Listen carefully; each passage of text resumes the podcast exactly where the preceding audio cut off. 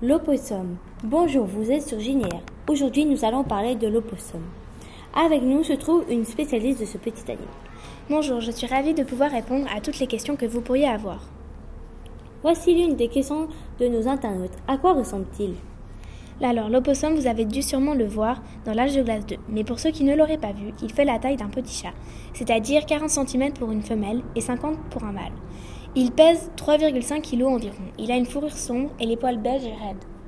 Cet animal a un museau tout pointu, il a de jolies petites oreilles rondes et des pattes plutôt larges et courtes. Il vient de la famille des marsupiaux. D'accord, et où vit-il?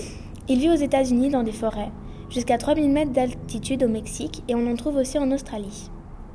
Ah, et peut-on en trouver en Suisse? Oui, bien sûr, dans des zoos. Génial. Que mange-t-il et comment se le procure-t-il? Il est omnivore. Il se nourrit de petits vers, de fourmis et parfois même de bananes.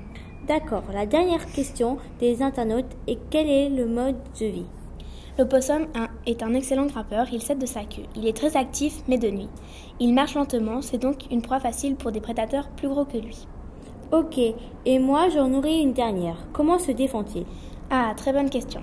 L'opossum a un moyen de défense très particulier. Il arrive à faire croire qu'il est mort ou choqué, d'où l'expression faire l'opossum. Quand il est dans cet état, ses lèvres se retroussent et laissent apparaître leurs dents. De la salive sort de leur bouche.